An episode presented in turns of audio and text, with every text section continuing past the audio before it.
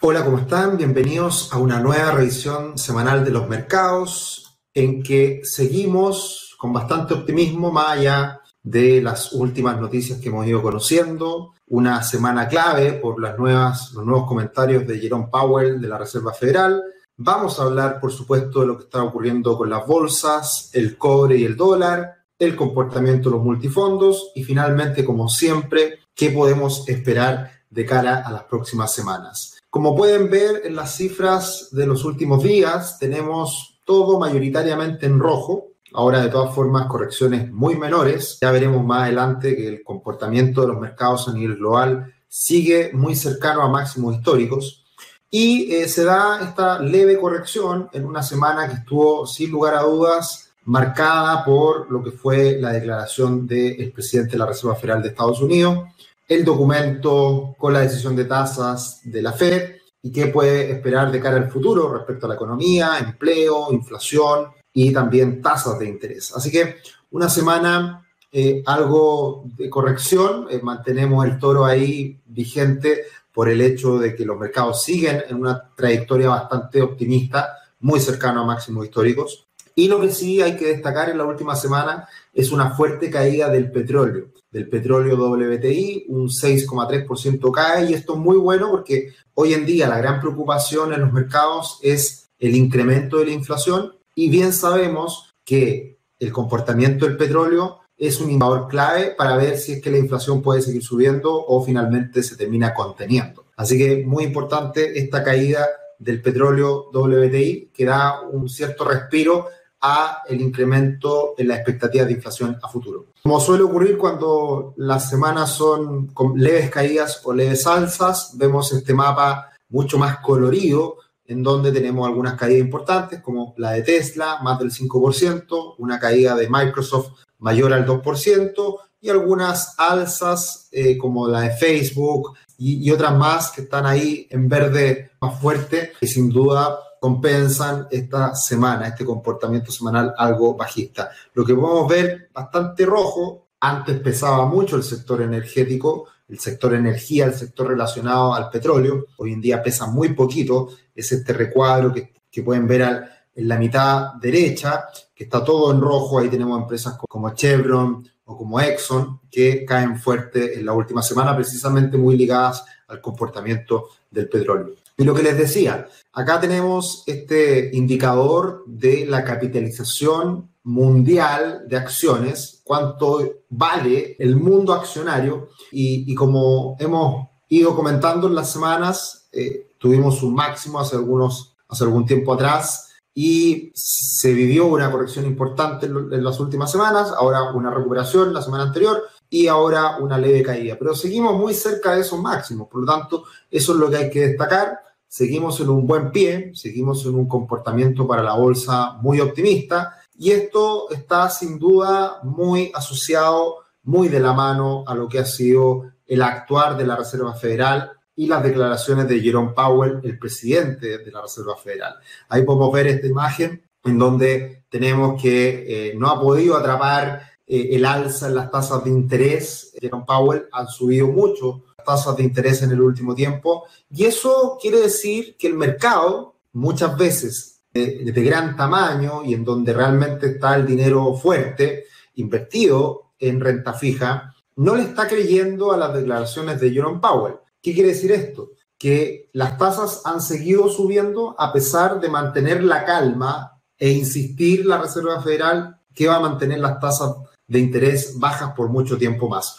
Hoy día la Reserva Federal se espera que las tasas de interés permanezcan bajas hasta el año 2023, o sea, dos años más que el momento actual. Y eso va muy de la mano con que la Reserva Federal quiere mantener las tasas bajas hasta que el desempleo baje de manera considerable, mejoren fuertemente las cifras de empleo y se vuelvan a lograr los puestos de trabajo previo a la pandemia, y también que la inflación se sostenga sobre el 2% de manera constante, de manera ya de una forma consolidada en el tiempo. ¿Por qué? Porque hay una brecha en, la última década en donde la inflación consistentemente estuvo por debajo de la meta del 2%. Entonces hoy día existe un gap, existe una brecha que no ha sido llenada para la inflación en Estados Unidos que la Reserva Federal hoy día lo considera deseable. Hoy día la Reserva Federal quiere que la inflación suba más allá de esa meta del 2% para que se llene la brecha de baja inflación de los últimos años. Por lo tanto, está haciendo todo lo posible la Reserva Federal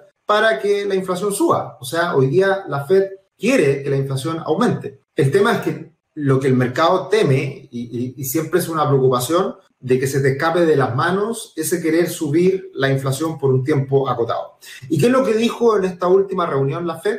Bueno, se ve una economía más fuerte. La verdad que las expectativas de crecimiento para Estados Unidos son muy sólidas. Y por otro lado, ve una inflación más alta, pero no la considera preocupante, no la considera riesgosa y por lo tanto no considera subida de tasas de interés por un buen tiempo.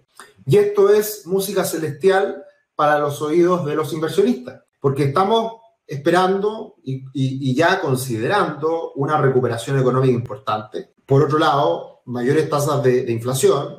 Por lo tanto, eso, eso da cuenta de una, un cierto sobrecalentamiento de la economía, que generalmente cuando se dan estas situaciones, aumento de precios, contratación, crecimiento en los ingresos, la utilidad de la empresa disfrutando de esta situación económica y además asegurando de que las tasas de interés no van a subir. Entonces, es el mejor de los mundos para las acciones. Y por ese motivo que la renta variable ha tenido tan buen desempeño en el último tiempo y a pesar de correcciones, a pesar de incertidumbre de corto plazo, a pesar de toma de utilidades por parte del inversionista por cortos periodos de tiempo, hoy en día sigue existiendo mucho optimismo respecto a la bolsa y por lo tanto, más allá de esas correcciones, es muy probable que sigamos observando eh, en el futuro eh, nuevos máximos en los principales mercados a nivel global.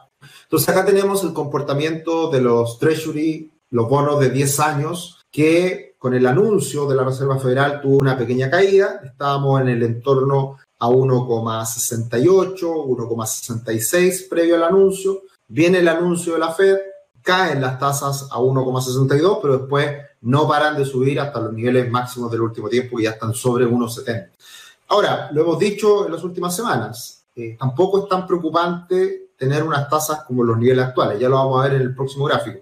Pero acá se puede ver claramente cómo le afecta esta alza de tasas a el Nasdaq 100. Las acciones de crecimiento, las acciones ligadas a la tecnología de gran capitalización, son las empresas que lo han pasado peor en las últimas semanas con estas alzas de tasas. ¿Por qué? Porque está el temor de que la inflación realmente se escape, que la Reserva Federal tenga que subir las tasas antes de lo anticipado. Y finalmente eso es lo que hoy día no concuerda. La visión del mercado que sigue eh, observando unas mayores tasas de interés en el corto mediano plazo, mientras que la Fed está diciendo otra cosa en que va a mantener las tasas por dos años más en los niveles actuales. Entonces, ahí hay un, un desbalance que vamos a tener que seguir monitoreando. Esa es la gran preocupación que hoy día existe en el mercado.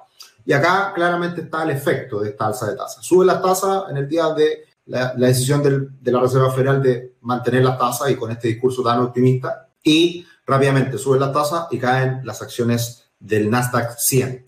Y lo que hemos dicho en las últimas semanas, lo vamos a seguir repitiendo, las tasas de interés llegaron a niveles mínimos post gran recesión del año 2008-2009, post crisis subprime, en donde tuvimos una, una mínima de tasas en el entorno a 1,5-2%. Eso ya eran bajas tasas de interés de manera histórica. Recordemos que esta es la tasa de interés a 10 años. ¿Qué quiere decir? Uno compra un bono del Tesoro de Estados Unidos y la tasa que uno le paga anual es del 2%. O sea, es muy baja esa tasa de interés y son mínimos de todas formas de, la última, de las últimas décadas. Entonces, claro, con la, con la pandemia estas tasas se fueron prácticamente a cero a 10 años, lo cual era una locura, y claramente ahora se están recuperando a niveles más normales en este rango entre el 1,5 y 2%. Por lo tanto, creo yo que a pesar de la preocupación de corto plazo, que esta es una señal de, alerta y que ha permitido la corrección en las bolsas, de todas formas, el que la tasa de interés del bono a 10 años se mantenga entre el 1,5 y 2%, es una tasa bastante razonable, bastante adecuada para que los mercados sigan bastante tranquilos y disfrutando de buenas tasas de financiamiento, buenas utilidades, crecimiento económico, mayores eh, beneficios finalmente para las empresas. Entonces, eh, esto, más allá de la preocupación que genera, todavía creo que está bastante controlado ese riesgo. Y, y así lo ha, hecho, lo ha hecho ver la Reserva Federal y por ahora hay que creerle. Vamos a ver después si es que no se le escapa de las manos, que ese siempre es un riesgo mayor.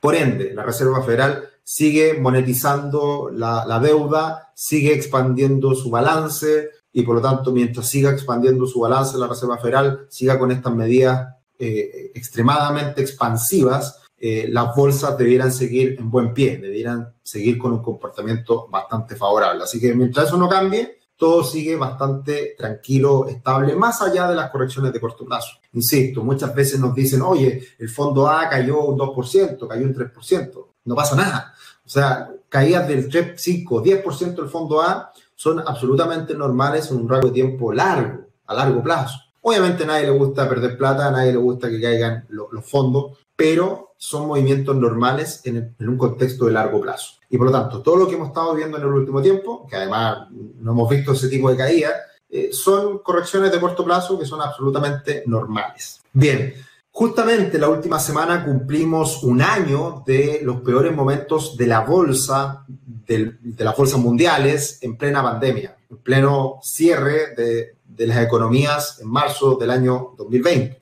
Y bueno, ¿Qué ha sucedido de ahí hasta ahora? Acá tenemos los principales mercados del mundo. Por ejemplo, las acciones eh, del Standard Poor's 500, del Dow Jones, han subido en un año un 65%. El Nasdaq 100 ha subido un poquito más, 77, y las acciones small cap y mid cap, las acciones más pequeñitas, generalmente cuando los mercados andan bien, son las que suben más, un poco más de un 100%.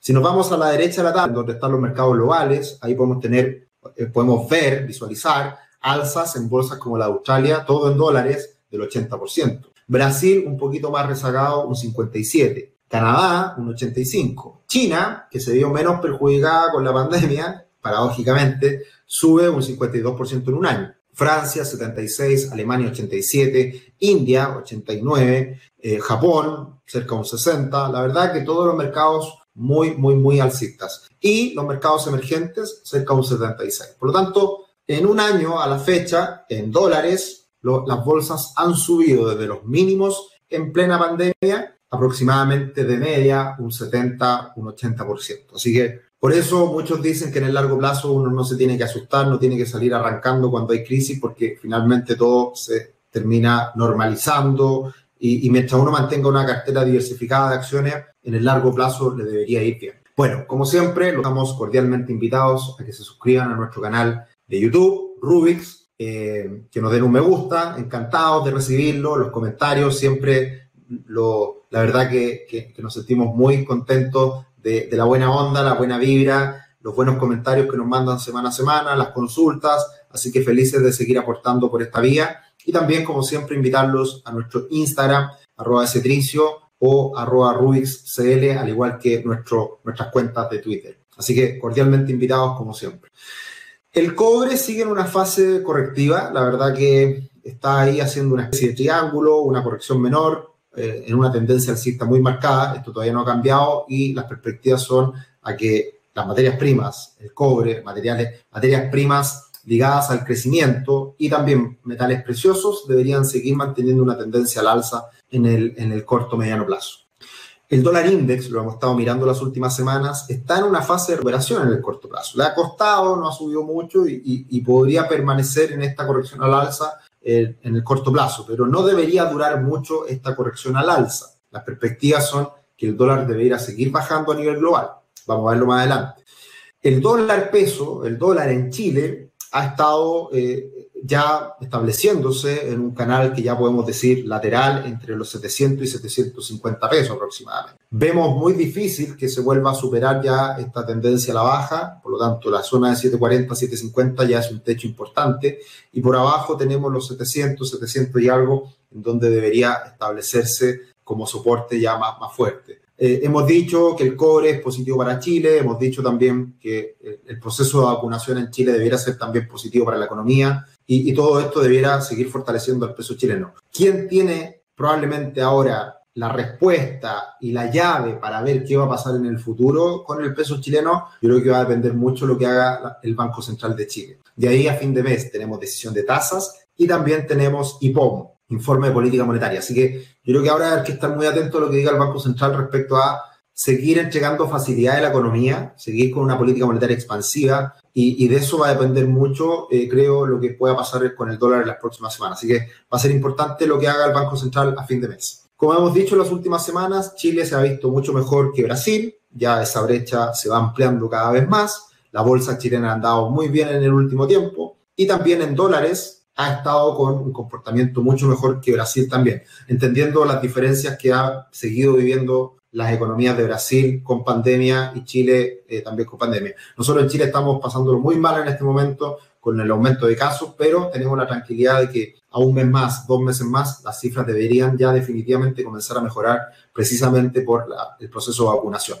Ahora, esto es impresionante. Capital Economics es una empresa de research a nivel global muy importantes.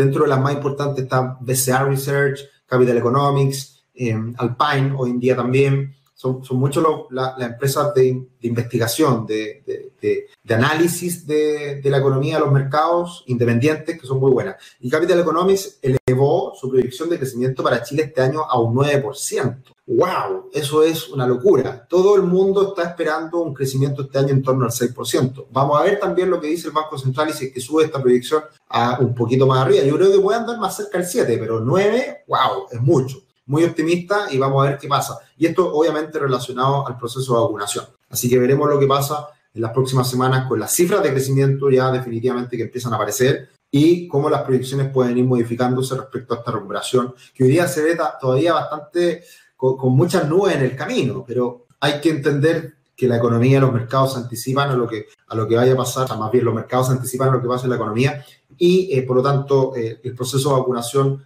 como va tan rápido, puede ser algo sin duda muy positivo en el futuro. Lo que hay que tener en cuenta es que Brasil subió las tasas de interés. También subió la tasa de interés Rusia y Turquía. Entonces, los países emergentes ya están saliendo de esta fase de, de, expansión monetaria extrema, con bajas tasas de interés que no se habían visto nunca. Por lo tanto, ya empezamos a ver un, un enroque, un cambio en donde se están comenzando a subir las tasas de interés a nivel global. Y Brasil muy importante. Por eso es importante lo que haga también el Banco Central de Chile si es que se va a acoplar a un Brasil en, que ya está subiendo las tasas de interés porque la inflación ha aumentado, o se acopla más a un Estados Unidos de esperar por mucho tiempo más en subir las tasas de interés. Por eso digo que es importante lo que a pasar hacia fin de mes con la entrega del informe de política monetaria por parte del Banco Central. Bueno, con todo esto, los mercados siguen bastante tranquilos, bastante bien. El multifondo A se recuperó la última semana, un 1,4%, en marzo sube un 2%, en el año más de un 6%. Multifondo C bastante más perjudicado por la renta fija chilena y como vemos el multifondo E con pérdidas en todos los plazos en la última semana, en marzo y también en este año. ¿Y por qué? Porque las tasas han subido. Cuando las tasas suben, pierden valor los instrumentos de renta fija. Y eso es lo que le ha pegado mucho a eh, el fondo E. Por tanto, esto es una, o sea, a pesar de todo lo que hemos visto en el último tiempo, eh, todavía eh, la, la caída ha sido, creo, bastante menor.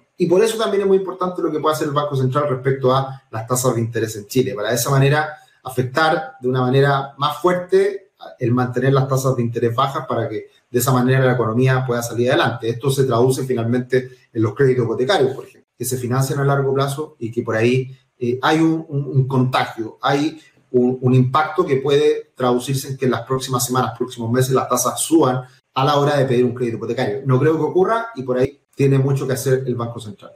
Aquí está la recuperación del multifondo A, todavía no se acerca a nuevos máximos históricos, multifondo C un poquito más rezagado y el multifondo E una corrección importante desde máximos. ¿Qué viene de cara al futuro? Ya lo decía, ya tenemos la experiencia de Israel. Israel ha sido muy exitoso en la vacunación, eh, ya las personas mayores de 70 años, 60, 70 años, ya está prácticamente toda la población vacunada y ahí podemos ver cómo han caído las muertes diarias en Israel de manera muy severa, muy importante. Y esto llega con rezago. Hay que entender que en Chile el proceso de vacunación eh, está en marcha, recién se han entregado segundas dosis a gran parte de los vacunados, de ahí 14 días para, para estar más protegidos y por lo tanto es un proceso que está en, pleno desarrollo, pero va a demorar algunas semanas más en que empecemos a ver los resultados. Creo yo, en un mes más ya debería empezarse a ver una mejoría, pero por lo pronto cuarentenas y muchas dificultades estamos viviendo en Chile. Otro gráfico que me pareció interesante comentar eh, y, y, en función de lo que hemos hablado en el último tiempo, que el sector financiero se puede, puede ver beneficiado en todo el contexto actual,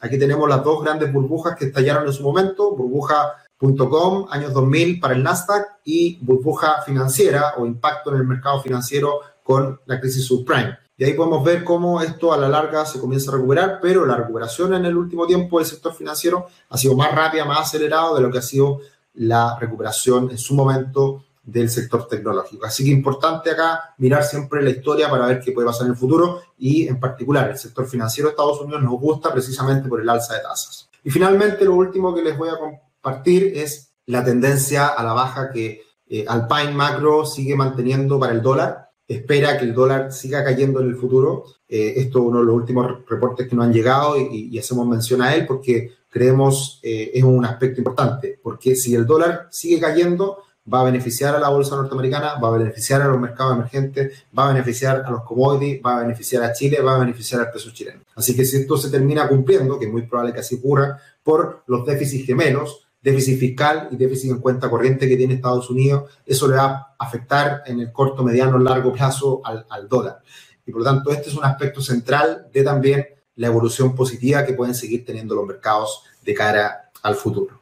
Eso por esta semana. Eh, espero les guste, espero los me gusta, espero los buenos comentarios siempre, las preguntas, lo que quieran. Y nos seguimos encontrando por esta vía la próxima semana y en los diferentes webinars que estaremos haciendo. Vienen en los próximos días algunos webinars centrados en la declaración renta de este año. Así que para que estén atentos cuando salgan, ya lo estaremos comunicando en nuestras redes sociales y también subiéndolo posteriormente cuando ya grabemos en YouTube. Un abrazo, que estén muy bien, buena semana, chao, chao.